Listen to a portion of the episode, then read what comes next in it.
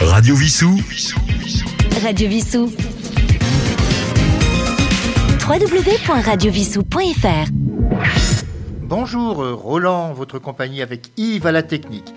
Eh bien, la rentrée littéraire a eu lieu, donc euh, notre émission à l'écoute des livres reprend. Nous aurons en deuxième partie d'émission un entretien avec Christian Laborie qui vient de faire paraître À l'ombre des souvenirs interdits. C'est un roman paru aux presses de la Cité dans la collection Terre de France. Mais dans la première partie, comme à chaque fois, à chaque émission, voici donc l'actualité littéraire. Et nous commençons comme d'habitude par de la bande dessinée avec Théodora la reine courtisane. C'est dans la collection des reines de sang chez Delcourt. Le scénario est de France Richemont et de Stefano Ascari, le dessin de Andrea Riccadonna, les couleurs de Angelo Iosa. donc euh, cette reine courtisane sera un jour la puissante impératrice de Byzance, Théodora de Byzance. Dans ce premier tome, nous la découvrons enfant misérable, fille d'un saltimbanque montreur d'ours qui fut assassiné sur l'ordre du chef d'une faction politique rivale à celle dont il était membre.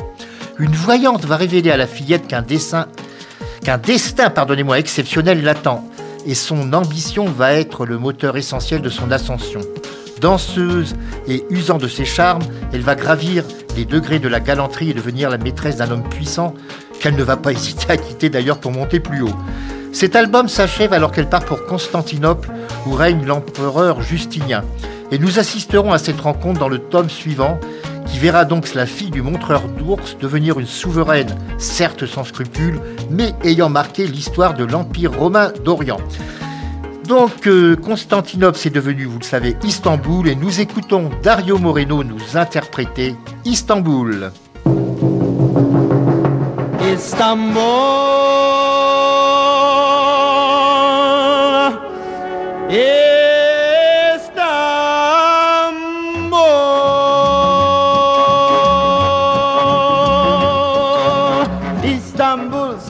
Constantinople, c'est à Istanbul, au Constantinople que je suis allé un jour pour y découvrir le grand amour que l'on attend toujours. Istanbul, ça n'est plus l'Europe, c'est à Istanbul, au Constantinople que je l'ai trouvé.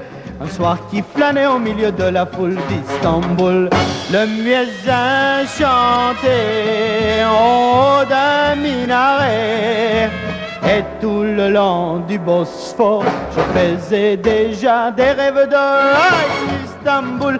La vie était belle, c'est à Istanbul. Je me le rappelle comme mon cœur fut pris par les sortilèges de l'Asie. Je l'ai suivi dans la foule. Un soir, sous le beau ciel d'Istanbul. Istanbul, Istanbul, Istanbul, Istanbul. Istanbul, c'est Constantinople, c'est à Istanbul Constantinople que je me voyais déjà arrivé au paradis d'Allah qui vous attend là-bas. Oh Istanbul, ça n'est plus l'Europe, c'est à Istanbul, au Constantinople que je m'approchais, en me faufilant au milieu de la foule d'Istanbul. Je ne savais comment traduire mes sentiments, mais en riant, elle me dit comme vous, j'arrive droit de Paris. Oh, Istanbul, c'est Constantinople, c'est à Istanbul, Constantinople que nous avons pris. Le train qui nous ramène à Paris, loin du bruit et de la foule. C'est bon de rêver à Istanbul.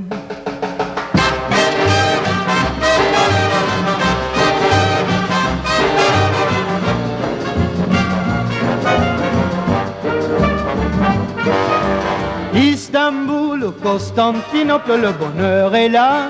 Souvent à sa porte, c'est bien inutile d'aller le chercher, je ne sais où. Istanbul ou Tombouctou, l'amour, il est là tout près de vous. Istanbul,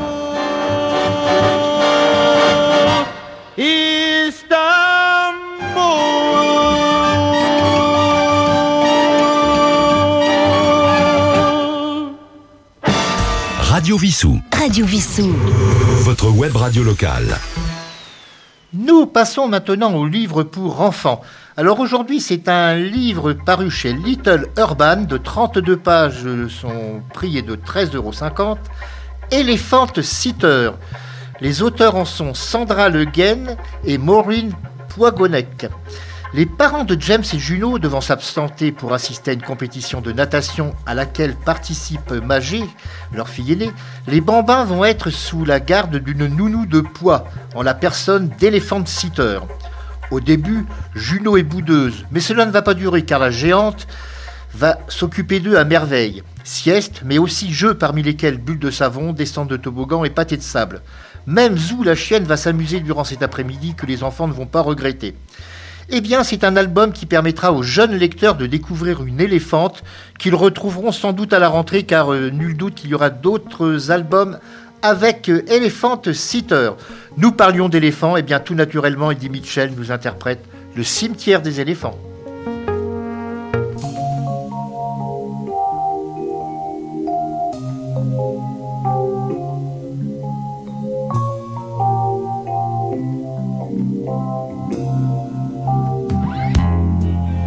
Pas perdu puisque tu m'aimes. Un peu moins fort, un peu quand même. Je suis ta solution sans problème. Gadget évident.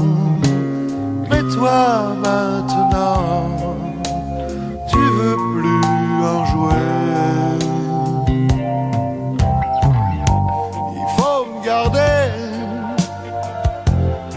M'emporter.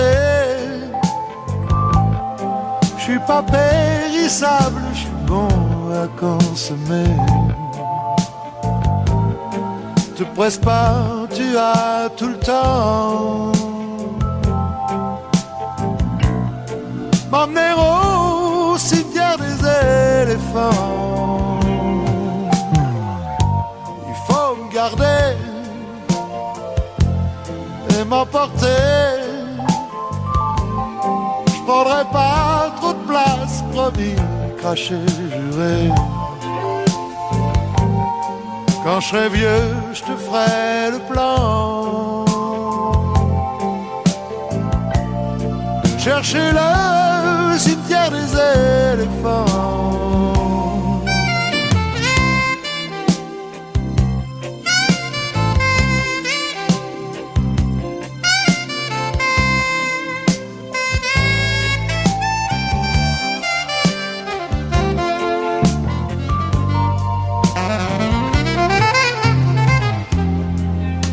Souvenirs quand on les jette, qui reviennent sans faute dans les mots-têtes. Faut pas que je pleure pour que tu me regrettes, quand tes sentiments. Je suis pas pire qu'avant, solvable à mi-temps.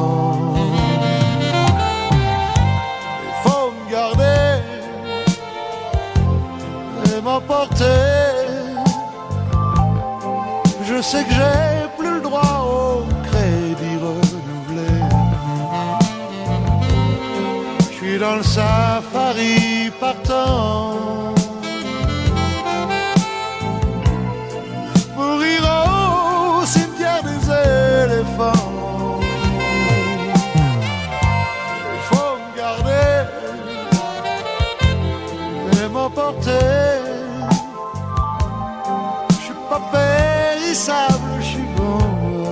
À consommer. Te presse pas, tu as tout le temps.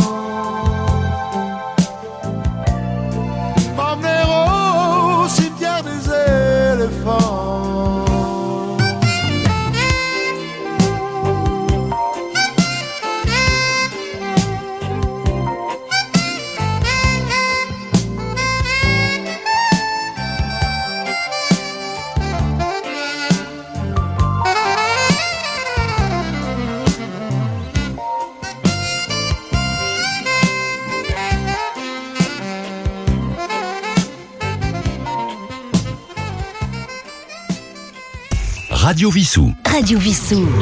Votre web radio locale. Nous passons à un ouvrage historique maintenant. Il s'agit des protestants Des capitaines protestants et Louis XIV de Claude Yuen Roussel. Des capitaines protestants et Louis XIV de Claude Yuen Roussel, c'est une, avec une préface du professeur Patrick Villiers, c'est paru chez L'Armatan. 245 pages, 26,50 euros. Avant même la révocation de l'édit de Nantes en 1685, les protestants étaient stigmatisés en France sous le règne du roi Soleil et se voyaient fermer les portes à des carrières de premier plan en raison de la pression exercée par les catholiques ultras, parmi lesquels Bossuet et de Madame de Maintenon qui deviendra l'épouse morganatique du roi en 1683. Plus pragmatique, Colbert sut utiliser les talents de certains huguenots dans le domaine maritime en particulier et favorisa leurs activités dans l'administration de la Compagnie des Indes occidentales implantée aux Antilles. C'est ce qui explique la présence de corsaires protestants dans les eaux des Caraïbes quand les Anglais disputaient à la France la possession d'îles, parmi lesquelles la Martinique, la Guadeloupe et Curaçao. Avec des protestants et Louis XIV, Claude Yuen Roussel nous entraîne dans le sillage du corsaire Trébutor, considéré comme un des meilleurs marins de la mer des Antilles, ainsi que de Bardet du Boineau, qui effectua plusieurs expéditions. On pourra s'étonner de ne pas trouver d'amiraux parmi les marins protestants de grand talent. C'est tout simplement parce que leur religion était l'obstacle à une carrière supérieure à celle de capitaine. C'est donc un ouvrage érudit qui passionnera les amateurs de l'histoire maritime du grand siècle et de l'erreur politique et économique que fut l'ostracisme touchant les membres de la religion réformée. Je rappelle le titre des Capitaines protestants et Louis XIV de Claude Yuen Roussel chez L'Armatan. Nous allons écouter une chanson de marin des marins d'Iroise, puisqu'il y a eu beaucoup de guerres aux Antilles entre les, marins français et les marins anglais, le 31 du mois d'août par les marins d'Iroise. Le 31 du mois d'août, nous venir souvent à nous. Le 31 venir souvent à nous. Une frégate d'Angleterre qui fendait la mer et les flots, c'était pour attaquer Bordeaux.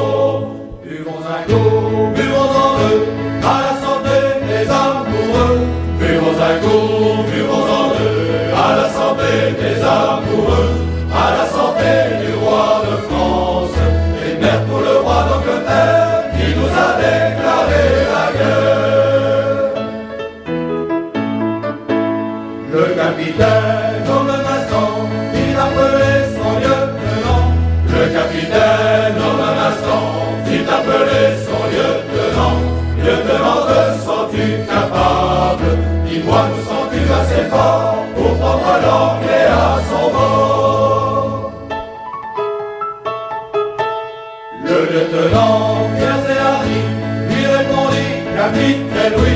Le lieutenant, fier et hardi, lui répondit, capitaine, oui. Faites prendre à l'équipage, je haïssais notre pavillon, qui restera haut, nous le jurons. Le maître d'or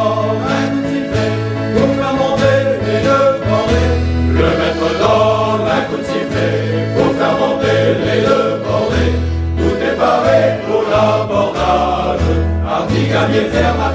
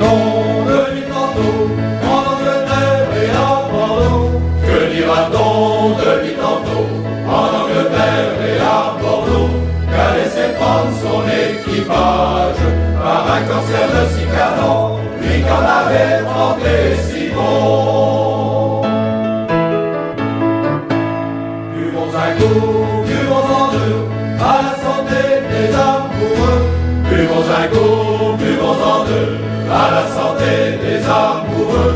À la santé du roi de France.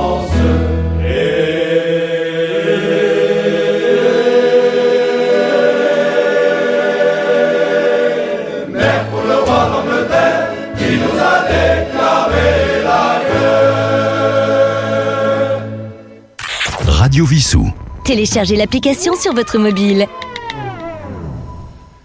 Et je vous rappelle que Radio Vissou est sur Facebook. Vous pouvez tout voir notre page Facebook avec l'éphéméride et les annonces des émissions. Mais reprenons notre émission à l'écoute des livres. S'il est un domaine de lieu à bien des fantasmes, c'est celui des services secrets. Espionnage, contre-espionnage sont souvent au centre d'ouvrages et de films, mais que sait-on vraiment de la profession d'officier traitant? On se souvient des images montrant les images des images montrant la fin du colonel Kadhafi, quasiment lynché, lui qui dirigea la Libye durant des décennies et qui en fit une plaque tournante du terrorisme international. La chute du dictateur en octobre 2011 aura été précédée en février de la même année par la deuxième bataille de Tripoli menée par des officiers insurgés. La France ne fut pas absente lors de ces événements et Jean-François Lullier fut à l'origine l'homme de Tripoli, puisque c'est le titre de l'ouvrage dont nous parlons aujourd'hui. Il a participé à l'évacuation des ressortissants français et à la fermeture de la représentation diplomatique, non sans avoir détruit ce qui aurait pu être utilisé contre nos intérêts. Cet ouvrage permet à son auteur de nous faire découvrir ce qui l'a motivé à entrer dans ces services pour le moins spéciaux, au sein desquels les missions n'ont généralement rien à voir avec les tribulations de James Bond ou d'OSS 117. C'est donc un ouvrage qui éclairera le lecteur sur des hommes et des femmes travaillant dans l'ombre. L'homme de Tripoli de Jean-François Lillier s'est paru aux éditions Mareuil. Nous allons écouter une musique d'une série d'espionnage que vous avez, enfin d'agents secrets que vous avez vu dans les années 60, qui a été faite ensuite en plusieurs films. Il s'agit de la musique du générique de Mission Impossible.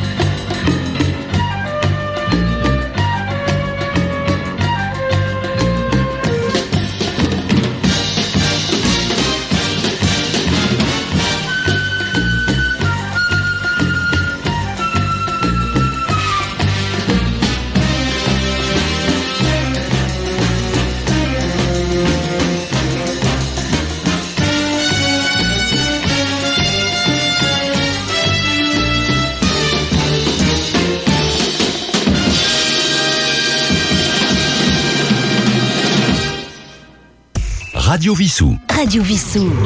Votre web radio locale. Voici maintenant un roman traitant de, des violences intrafamiliales. Il s'agit de L'épaisseur d'un cheveu de Claire Berest paru chez Albin Michel. 235 pages, 19,90 euros. Étienne et Vive sont mariés depuis 10 ans. Lui est correcteur dans l'édition et ne s'estime pas considéré à sa juste valeur. Ce sentiment, il le traîne depuis toujours, n'ayant pas obtenu à l'université les notes et appréciations qu'il pensait mériter. De plus, les travaux qui lui sont confiés sont moins nombreux qu'autrefois, et cela se répercute sur son salaire. Vive, quant à elle, est une photographe exposant ses œuvres et animée d'une joie de vivre qui ne semble, que ne semble pas partager son époux, engoncé dans ses habitudes et n'aimant guère, contrairement à elle, l'improvisation. Le climat entre eux va s'alourdir et le drame va survenir à la suite d'une soirée ratée. L'épaisseur d'un cheveu n'est pas le récit d'un féminicide ordinaire comme on en voit trop souvent, avec un mari habituellement violent une épouse soumise et fréquemment battue. C'est plutôt le constat d'échec d'un homme persuadé d'être un être supérieur et incompris face à une épouse assumant ses amitiés et sa liberté. Étienne, face au policier, n'assume pas son acte, préférant disserter sur ses connaissances littéraires. Un acte fou, mais quasi programmé par la montée de la tension entre cet homme et cette femme, qui donne à ce roman un aspect fascinant. Le lecteur observant Étienne comme l'entomologiste un insecte. Je rappelle le titre L'épaisseur d'un cheveu de Claire Berest de chez Albin Michel. Et nous allons écouter une chanson en rapport avec ce que nous venons de dire, Camille Lelouch dans N'insiste pas.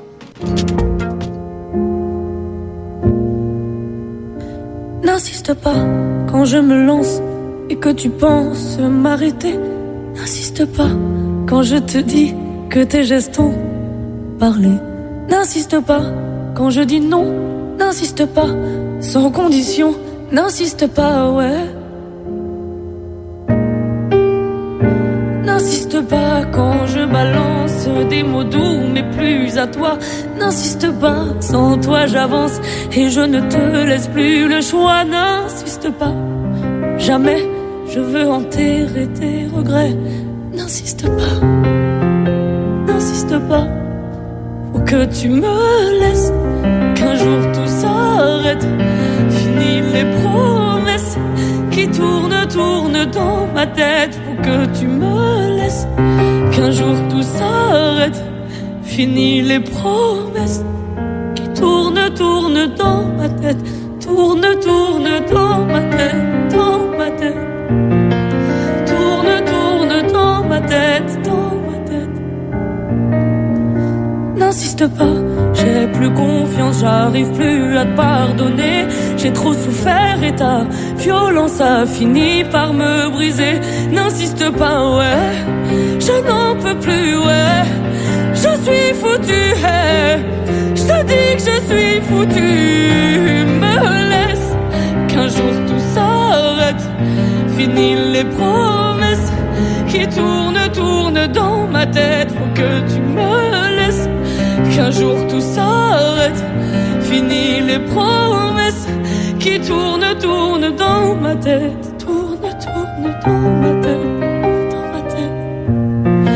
Tourne, tourne dans ma tête. Dans ma tête. N'insiste pas, j'ai tant d'oublier. N'insiste pas, ton temps est passé. N'insiste pas sur ce que tu m'as dit. Tu m'avais promis stop. Uhum. N'insiste pas, tout est terminé. Tu m'as juré, tu m'as cassé la gueule. T'as dit que tu m'aimais, tu m'as cassé la gueule. Aujourd'hui je m'en vais, je pense à ma gueule. N'insiste pas, c'est ce que tu me disais tous les jours. Ce que je voulais c'était ton amour. N'insiste pas quand je t'empêche de poser tes mains sales sur moi. N'insiste pas, t'es dangereux. Putain, tu caches bien ton jeu.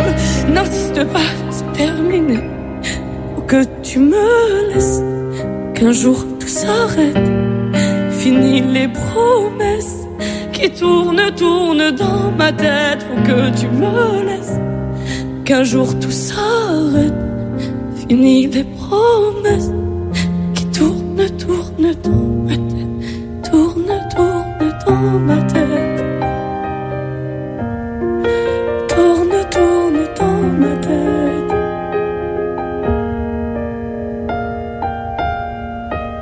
Radio Vissou. Radio Vissou. Votre web radio locale. Tout blanc de Frédéric Ploussard, paru aux éditions Héloïse d'Ormesson, commence aussi avec des violences conjugales, mais bon, ça va pas durer, ça va terminer en comédie, je vous le dis tout de suite. Donc, le mari de Blanche ayant la désagréable habitude de la frapper, la jeune femme a décidé de le quitter, en ayant auparavant piégé le four à, micro-ondes afin qu'il explose après son départ. Elle va retrouver son frère handicapé à Bourg-Chevel, une station de sport d'hiver manquant de neige. C'est pour ça que l'inventeur d'une machine devant fabriquer des nuages d'or blanc a été engagé.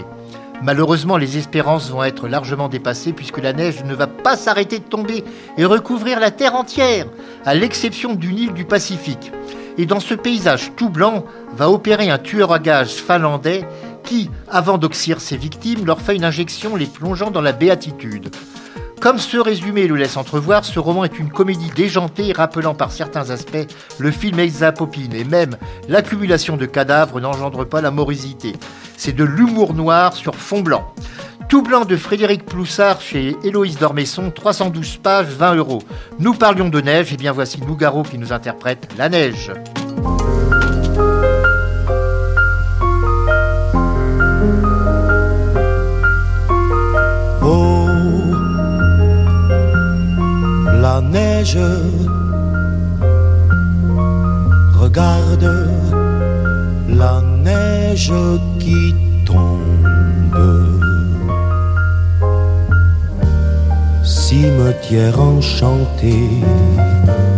Fait de légères tombes. Elle tombe la neige silencieusement de toute sa blancheur d'un noir éblouissant. La neige, les yeux les mieux ouverts sont encore des paupières. Et Dieu pour le prouver fait pleuvoir sa lumière sa lumière glacée, ardente cependant, cœur de braise tendu dans une main d'argent. La neige, elle vient de si haut la chaste damoiselle, que sa forme voilée d'étoiles se constelle. Elle vient de si haut, cette sœur des sapins, cette bombe lactée que lancent les gamins. Elle vient de si haut, la liquide étincelle qu'au sommet de la terre, elle brille éternelle, brandissant son flambeau sur le pic et le roc, comme la liberté. Dans le port de New York, la neige meneuse de revue aux folies Stalingrad descend dans l'escalier des degrés centigrades en panaché de plumes, négresse en négatif. Elle dansait un ballet angélique, explosif. Soldat givré, agrippé à son arme, œuf de sang congelé dans un cristal de larmes. Elle danse la neige dans la nuit de Noël autour d'un tank brûlé qu'elle a pris pour chapelle. La neige, tout de suite moisson, tout de suite hécatombe. Oh. La neige Regarde la neige qui tombe.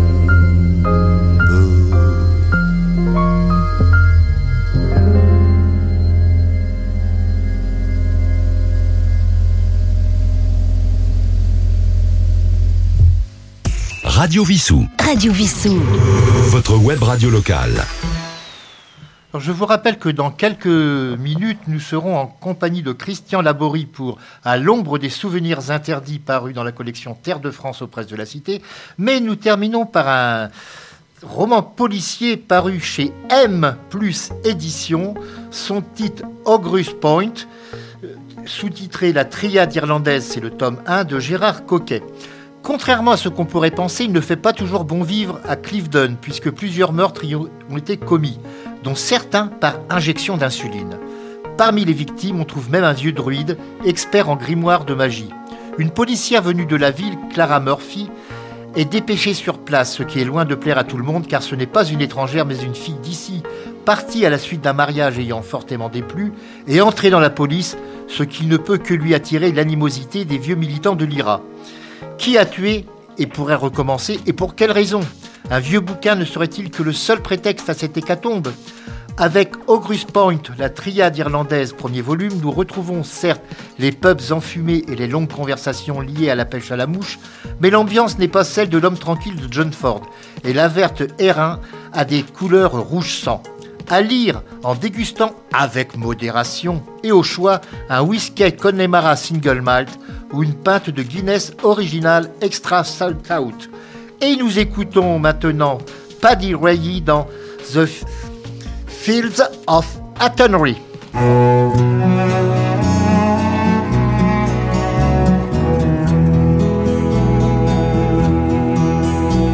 By a lonely prison wall,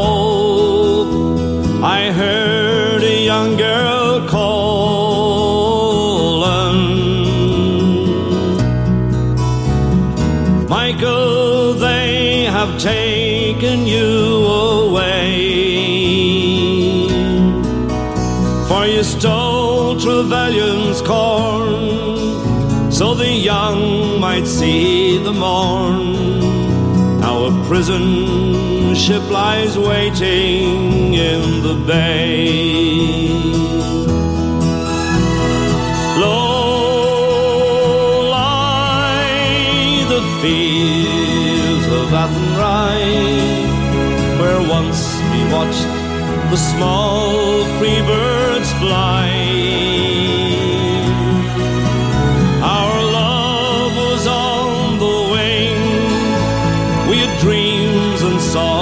To sing. It's so lonely round the fields of Athenry. A lonely prison wall, I heard a young man calling.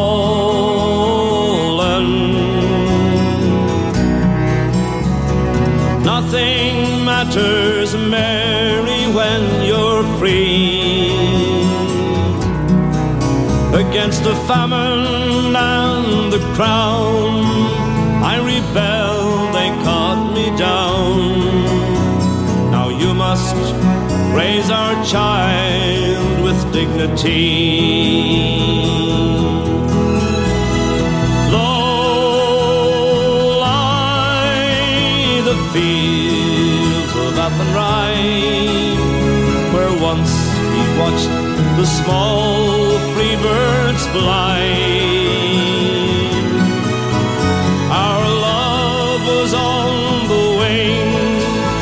We had dreams and songs to sing.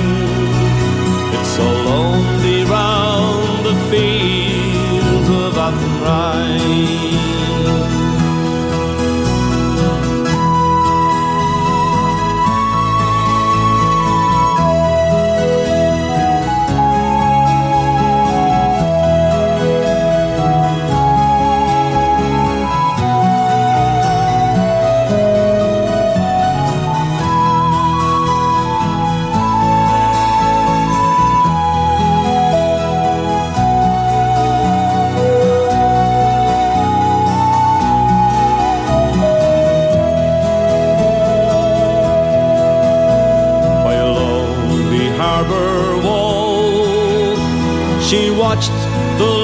Last star fallen. As the prison ship sailed out against the sky. For she lived in hope and prayed for her love in Bodley Bay. It's so lonely round the fields of Athenry.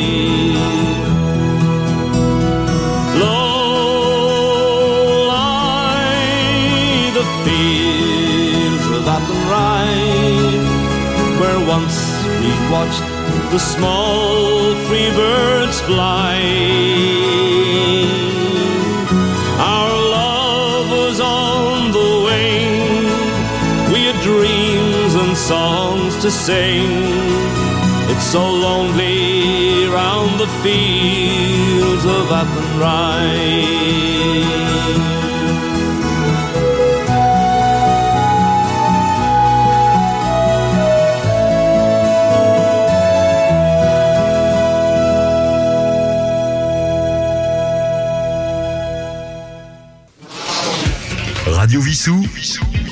Radio Vissou. www.radiovissou.fr Eh bien, pour cette deuxième partie de l'émission À l'écoute des livres, j'ai le plaisir d'être en compagnie de Christian Laborie pour À l'ombre des souvenirs interdits, paru dans la collection Terre de France aux presses de la Cité. Christian Laborie, bonjour. Bonjour. Alors, vous êtes un auteur euh, fort prolifique puisque vous avez publié au moins déjà 25 romans. Oui, celui-là est le 25e édité, je pense, si mes comptes sont bons. Et je suis en train de rédiger euh, actuellement de, de, de faire le 29e. Le 29e, donc il y en a encore J'en- ai quelques-uns qui sont déjà faits et, et programmés. et programmés, tous aux presses de la Cité ou ailleurs? Euh, les suivants, oui. Oui, oui. Je suis auprès de la Cité depuis 2012. Et donc, euh, tout ce que j'écris euh, et que j'ai que j'ai écrit jusqu'à présent, donc euh, c'est pour les presses de la Cité, oui. Alors, cette collection, on peut en parler un petit peu si vous le voulez bien. Terre de France, c'est des romans qui se passent à chaque fois dans une région spécifique. On peut considérer que c'est une collection régionaliste. Oui, oui, on peut le considérer comme ça, si vous voulez, oui. Alors, en ce qui vous concerne, votre terre de prédilection, ce sont les Cévennes. Les Cévennes, le Languedoc, chez- voilà, le, euh, le- l'est de l'Occitanie. Et vous êtes originaire de cette région ou c'est par... euh, Non, pas du tout. Oui, parce que Euh, votre... Bon, je ne vais pas... Vous êtes sous un pseudonyme, je ne vais pas révéler votre vrai nom. Mais votre vrai nom, pour moi, sans plus la Flandre. Oui, mon patronyme sans plus la Flandre, effectivement, euh, parce que tout simplement, je suis né dans le Nord, à Tourcoing exactement, et hum, mais cela fait maintenant 45 ans que je vis dans les Cévennes, En donc euh, ça fait longtemps. Bien, alors nous allons aborder ce roman à l'ombre des souvenirs interdits. Alors il se passe en France dite hexagonale ou métropolitaine, mais Oui. on peut dire qu'il débute bien loin de, de là, puisqu'il débute à- entre guillemets à La Réunion. Oui, enfin les les, le- Enfin, les le- personnages, le- dirons-nous, les principaux. oui, l'un des, per- l'un des personnages, effectivement, bon, on, on- on le dévoile tout de suite, mais le lecteur ne se doute pas au départ. hein. Enfin bon, si on lit la quatrième de couverture, on a vite compris. Euh, un des personnages est un- une petite réunionnaise, effectivement. Et donc, rend- à un moment donné, mais c'est plutôt vers la fin du roman, on va, on va partir à La Réunion. On va y être pendant, je crois, deux chapitres, si mes souvenirs sont bons. Euh, donc, on va être là-bas euh, vraiment en- dans un département d'outre-mer. Mais nous allons parler de ce, de ce scandale. On peut parler d'un scandale, bien qu'il ait été étouffé pendant de très très nombreuses années. Ce sont ces enfants réunionnais, on peut pratiquement dire déportés en métropole, euh, Oui. sans que leurs parents. on a menti à leurs parents d'ailleurs pour les faire partir la plupart du temps. On a menti par omission, je pense. Euh, et puis, qui a menti euh, Il faut être prudent. Moi, je suis prudent quand, euh, dans le roman d'ailleurs, je suis très prudent et je ne prends pas parti parce que. Mais il est vrai que c'est un scandale qu'on a étouffé. Disons, on, on, a fait croire aux parents que l'État allait s'occuper convenablement de leurs enfants, à ces parents, à ces familles très pauvres, hein, et qu'on allait donner à, leurs enfants euh, une bonne éducation, qu'ils allaient aller à l'école, qu'ils seraient euh, dans des familles convenables, euh, les, mieux lotis pourraient même aller faire de, feraient même des, des études secondaires, voire plus loin s'ils en étaient capables. On leur a dit aussi que tous les ans, ils reviendraient aux grandes vacances, passer les grandes vacances dans leur famille, etc. etc. Alors, les vacances, ça n'a jamais été vrai, puisque la plupart, du, la plupart d'entre eux n'ont jamais, ne sont jamais rentrés, ne sont jamais revenus chez eux. Et la plupart ne Euh, connaissent peut-être, certains ne connaissent même pas leur nom d'origine. Euh, certains ne connaissaient pas leur nom d'origine quand ils étaient, quand ils ont été euh, euh, pris leur- de leur famille euh, très très jeunes, effectivement, parce qu'on leur a changé le. Pour beaucoup, on a on a changé leur nom et leur prénom. On leur a changé leur état civil.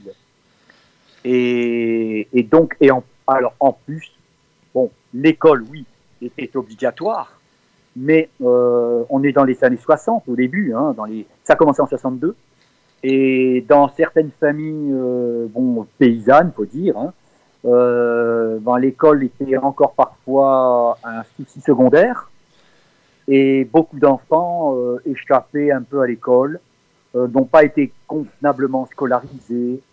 On les employait davantage comme main-d'œuvre gratuite dans, dans certains foyers que euh, comme enfants euh, à qui on offrait l'hospitalité. Et Mais en là, ça a été là tout le drame. Mais en métropole, justement, comme vous le dites euh, fort justement, au début des années 60, moi je me souviens de certains euh, camarades d'école en province, à la campagne. Bon, bah, quand c'était le moment de, de vendange, de moisson ou autre, bon, Oui. on les voyait pas parce que les parents, ils en avaient plus besoin à la maison que les trouver à l'école. Oui, c'est vrai. Ce n'était pas le cas uniquement de ces enfants euh, immigrés, entre guillemets, euh, des, des territoires et des et- et- et départements d'outre-mer. Mais sait-on Mais- qui est vraiment à l'origine? Parce que, bon, à l'époque, c'était Michel Debré qui était euh, député de la Réunion, mais est-ce que c'est à l'origine, est-ce que c'est le Conseil général? Est-ce qu'on connaît vraiment l'origine de cette décision? Alors, cette politique euh, a été insufflée effectivement par Michel Debré, dans un but, ah, je ne vais pas dire dans un but humanitaire, parce que là, je crois que ce serait un peu trop grand, comme mot, un peu, un peu trop fort. Dans, dans, dans un but, euh, bon, peut-être louable au départ. Il n'y avait peut-être pas d'arrière-pensée. J'ose penser, moi, qu'il n'y avait pas d'arrière-pensée dans cela. Euh, ce serait trop machiavélique. Euh, au départ, il fallait, il y avait un double but. Il fallait soulager la misère des, des familles pauvres de ce département de la Réunion, qui, il faut bien l'avouer, était un département, allez, quasiment, on peut dire, sous-développé. Il était, c'était très pauvre. Bien plus que ceux Euh, des Antilles. Euh, oh, oui, plus que ceux des Antilles. Ah, bon, mais ceux des Antilles, c'était pas beaucoup mieux. Euh, monoculture du sucre, omniprésence donc des, des, des propriétaires de, de- des, des domaines de canne à sucre, industrie sucrière, euh, et puis, mis à part cela, rien d'autre. À l'époque, le tourisme, zéro. On ne faisait pas de tourisme à La Réunion. Donc, c'était vraiment un, département très pauvre, avec une surpopulation qui commençait à devenir problématique, avec des familles très nombreuses. Donc, euh, bon, premier, euh, premier but, alléger la, la misère familiale dans ces milieux-là, dans, dans, dans ces familles nombreuses. Donc, en- en leur proposant simplement, non pas d'abandonner leurs enfants, mais de confier un, deux, trois enfants, parfois, euh, à la DAS, pour que ensuite la DAS euh, les envoie en métropole. Ces enfants seraient ensuite accueillis, je ne vais pas dire recueillis, accueillis dans des familles d'accueil, comme c'est le cas des. euh, Aujourd'hui, euh, la DAS place toujours des enfants à problème Bien sûr. dans des familles d'accueil. Moi, en tant qu'enseignant, j'en ai eu. Euh, vo- voilà. Pour soulager la misère de ces familles. Euh, D'un autre côté, du point de vue métropolitain, le but mm, avoué était de repeupler les départements ruraux en voie de dépopulation, euh, de désertification, l'exode rural, dans certains départements, com commençait à devenir problématique. Tous les départements de ce qu'on a appelé, qu'on appelle encore aujourd'hui, la diagonale du vide. C'est-à-dire, en gros, sud-ouest, nord-est. En, prenant, en partant du sud-ouest, donc euh, la Creuse était en plein dans, son, dans cette diagonale, la, la, Lozère également, il y en avait d'autres, hein, le Lot, la Dordogne, et on peut remonter. Il y a eu de nombreux départements concernés, donc départements essentiellement ruraux qui vivaient surtout d'agriculture.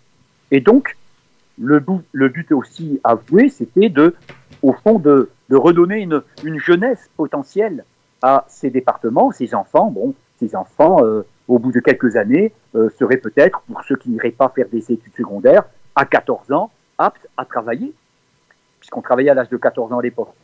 Malheureusement, pour les petits réunionnais, ça n'a pas été à 14 ans, c'est que dès qu'ils étaient capables de travailler, dans certaines familles paysannes, on, on les faisait euh, trimer, euh, pour pas grand-chose d'ailleurs. Hein, C'était en fait, beaucoup ont été considérés comme main-d'œuvre, allez, taillable et corvéable à merci. corvéable à merci. Comme l'on disait autrefois, effectivement. Une, une, une main-d'œuvre gratuite, mais non. souvent, alors exploitée et mal traitée.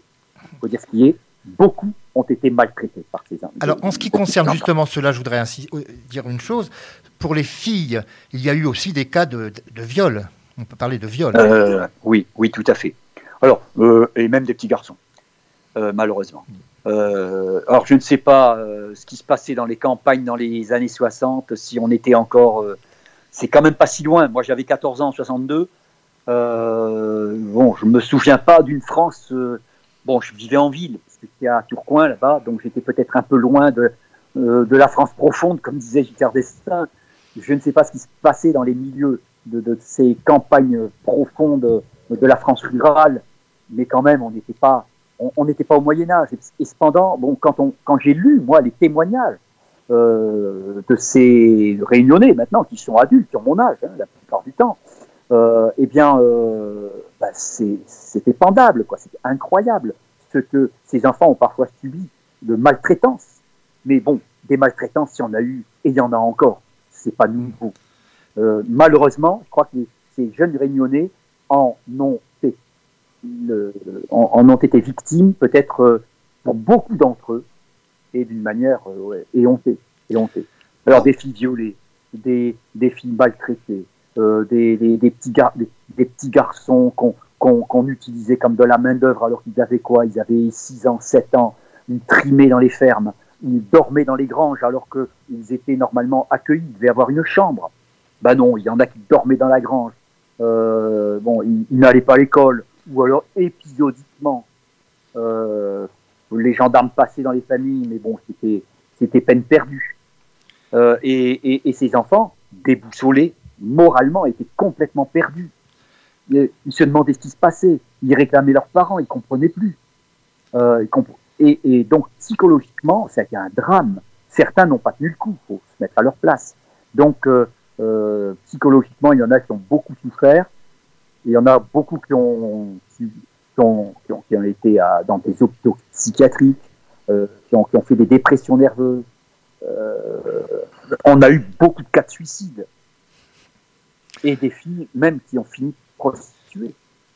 Bon, ça, c'est le côté sombre. Alors, autre chose sur ce côté sombre, si vous le permettez, c'est le racisme que, qui a existé, bien évidemment. Dans ces régions, on ne connaissait pas les gens de couleur. Oui, oui, mais bon, dans ces régions, je crois que c'était un peu partout pareil, encore dans les années 60, vous savez. Moi, je me souviens, hein, dans les années 60, on traitait, les, on traitait nos, nos petits camarades de, qui venaient d'Algérie ou dont les parents venaient d'Algérie par tous les noms d'oiseaux. Hein, on oui, les connaît. J'ai connu ça aussi. On, on, les, on, les, a affublés. Hein. Euh, et encore, encore aujourd'hui, malheureusement. Donc, c'est pas nouveau, mais c'est vrai que. Bon, euh, c'est vrai qu'il suffisait qu'ils aient la peau un peu colorée. Bon, le, on, on, les traitait de tous les noms. Alors, dans votre ouvrage, bon, il y a quelques, bon, il y a ce genre de cas dramatique, mais il y a quelques cas, heureusement, de, de, de parents oui. adoptifs aimants. Mais oui, alors. le problème, enfin, oui, excusez-moi, mais c'est lorsque, lorsque ces enfants, certains, ont réalisé qu'ils n'étaient qu'adoptés, il y a eu peut-être des phénomènes de rejet de ces parents. Oui. Alors, euh, moi, effectivement, je n'ai pas voulu prendre le, ces, cas, euh, ces cas dramatiques euh, pour mon personnage principal. Je me suis dit, il faut, faut, allez, je vais prendre le cas d'une jeune fille qui elle a réussi parce que il y en a eu, il y en a eu qui ont réussi, ont été euh, euh, accueillis, voire adoptés euh, dans des familles effectivement plus aisées, en tout cas moins rustres et, et, et, qui se sont occupés de ces enfants qui étaient quand même des enfants malheureux malgré tout, même si euh, malheureux parce qu'ils n'étaient plus dans la famille, ils étaient éloignés.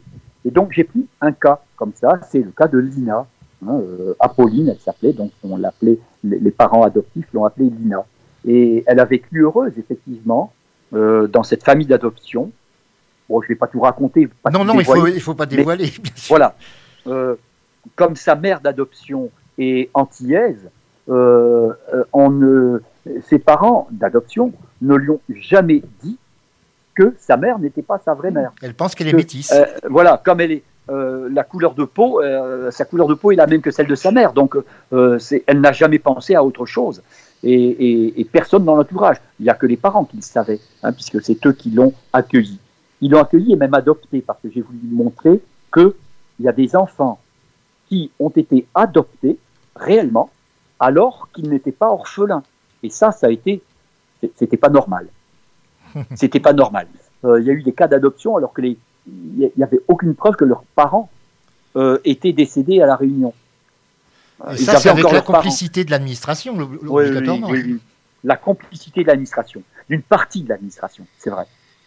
Alors par contre, dans l'administration, il y a des gens qui, euh, d'ailleurs, j'indique les cas, là, euh, il, y a, il, y a, des gens qui, qui, ont, qui avaient les yeux ouverts et qui voyaient bien qu'il y avait des choses qui ne se passaient pas très correctement et qui ont essayé d'alerter et un certain nombre ont été mis au rencard, dont d'ailleurs le directeur de la DAS de La Réunion, qui à un moment donné a voulu euh, euh, réagir et euh, bon, il a été mis au placard. Donc voilà, il y a des. Ce dossier a été mal ficelé, je crois, et quand on s'est aperçu que bon, on commettait de graves erreurs, on, on, a étouffé un petit peu, on n'a on n'a pas ébruité ce qui se passait. Ceci dit, ça a duré quand même pendant 20 ans. Alors, votre quand roman. François Mitterrand... Oui, excusez-moi. Euh, je, je dire, quand François Mitterrand est arrivé au pouvoir, il a pris.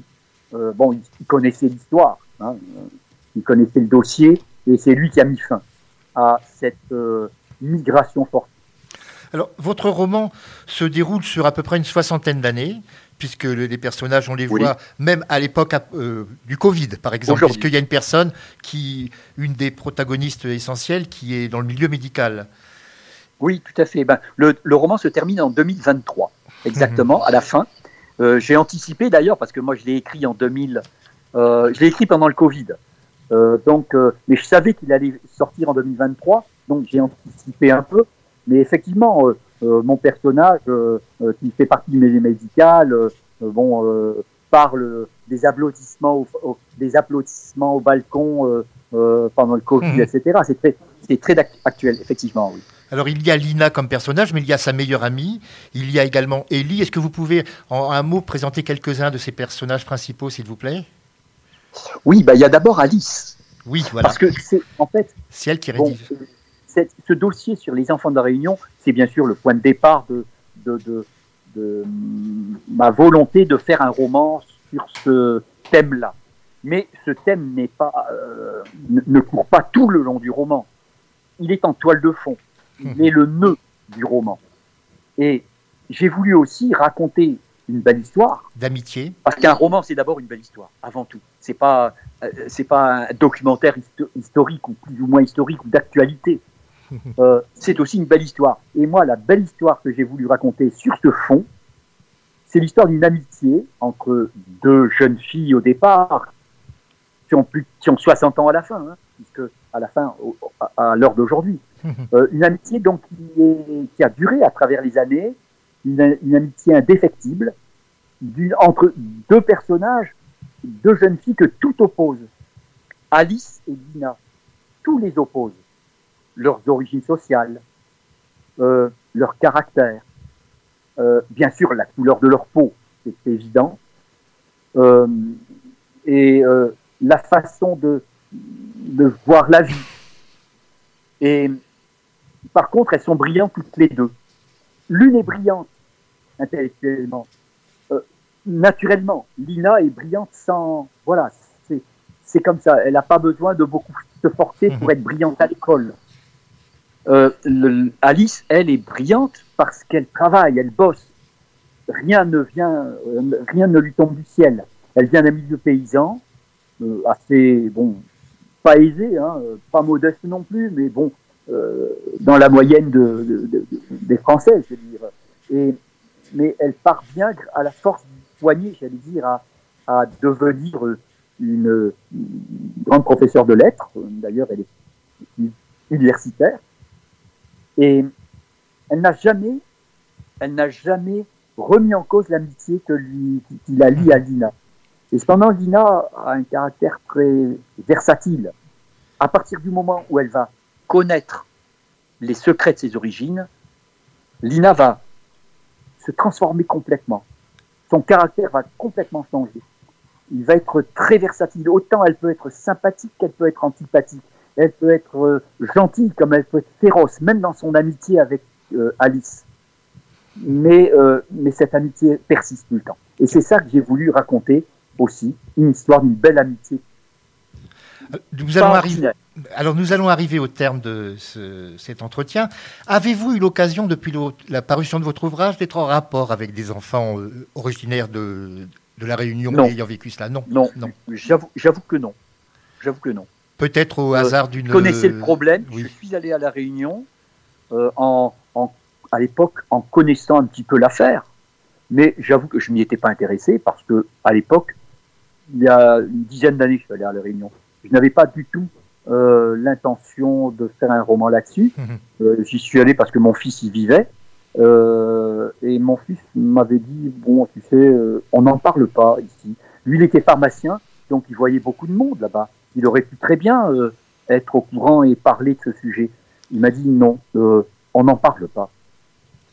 C'est pas que c'est une affaire classée mais on n'en parle pas. Je crois que c'est un sujet douloureux peut-être un petit peu vous savez comme nos relations avec l'Algérie hein, c'est toujours une relation assez brûlante et, et douloureuse et les gens n'en parlent pas. Ou pas trop. Bah, il y a eu, enfin bon, euh, nous allons arriver au terme, mais très très rapidement aux Antilles, un phénomène parallèle, dirais-je, c'est celui du bumidum, des gens qu'on a fait venir en leur promettant monts et merveilles pour le travail, qui se sont retrouvés à faire les travaux les plus dégradants. oui Et tout à ça, fait ça aussi, ça a existé. Oui, le Et- Boumidome bah, en- c'est é- également euh, occupé euh, à La Réunion de faire venir non pas des enfants, mais des jeunes adultes pour travailler en France. Et généralement, c'était pour être ce qu'on appelait euh, autrefois fille de salle ou garçon de salle dans les hôpitaux, des métiers les plus difficiles.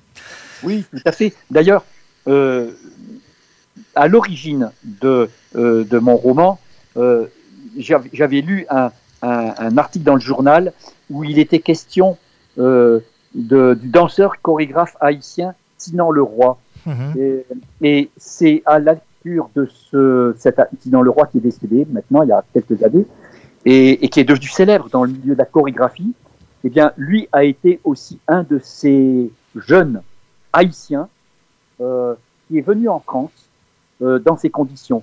Et c'est en lisant cet article que je me suis intéressé, je me suis dit, tiens, la Réunion, c'est vrai, c'est aussi ce problème. C'est comme ça que je suis venu à, à- à- à avoir l'idée de, de faire ce roman. Alors, Christian Laborie, je rappelle le titre de votre ouvrage, c'est À l'ombre des souvenirs interdits. C'est paru aux presses de la Cité dans la collection Terre de France. Alors, c'est un ouvrage qui fait un petit peu plus de 500 pages, mais une fois qu'on l'a commencé, on n'a pas envie d'arrêter tant, de- tant qu'on ne l'a pas terminé. Ça, je dois le dire. Euh, Moi, il m'a vraiment euh, beaucoup, beaucoup plu. Alors, pour terminer cette émission, bah, je vais vous- on va écouter une chanson qui est une chanson à l'origine réunionnaise. Alors là, c'est pas une Réunion- un Réunionnais qui la chante, c'est Graham Allwright. Graham Allwright qui était lui Ah oui, néo-zélandais beaucoup. avec ses petites fleurs fanées, mais là c'est par Graham Allwright. Encore merci à vous Christian Laborie, je vous reprends hors antenne juste après. Radio Vissou, Radio Vissou. votre web radio locale.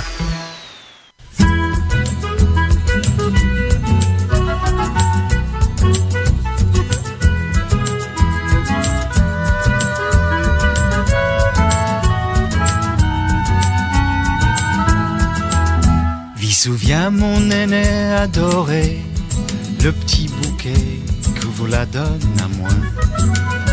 N'a longtemps que lui les fané, si vit souvient, comme ça les loin. Vit souvient mon aîné adoré, le petit bouquet que vous la donne à moi. N'a longtemps que lui les fané, si vit souvient, comme ça les loin fleur fanée, petite fleur aimée, tiens-moi toujours, crois que c'est l'amour. Vie marchait dans la forêt, il faisait bon, il faisait frais. Dans les herbes n'avait la rosée, dans le ciel, oiseaux ça, le temps l'a passé, il ne reste plus qu'un doux souvenir. Quand m'y pense, mon cœur est brisé, tout ici bas comme ça, il doit finir. Petite fleur fanée, petite fleur aimée, dis-moi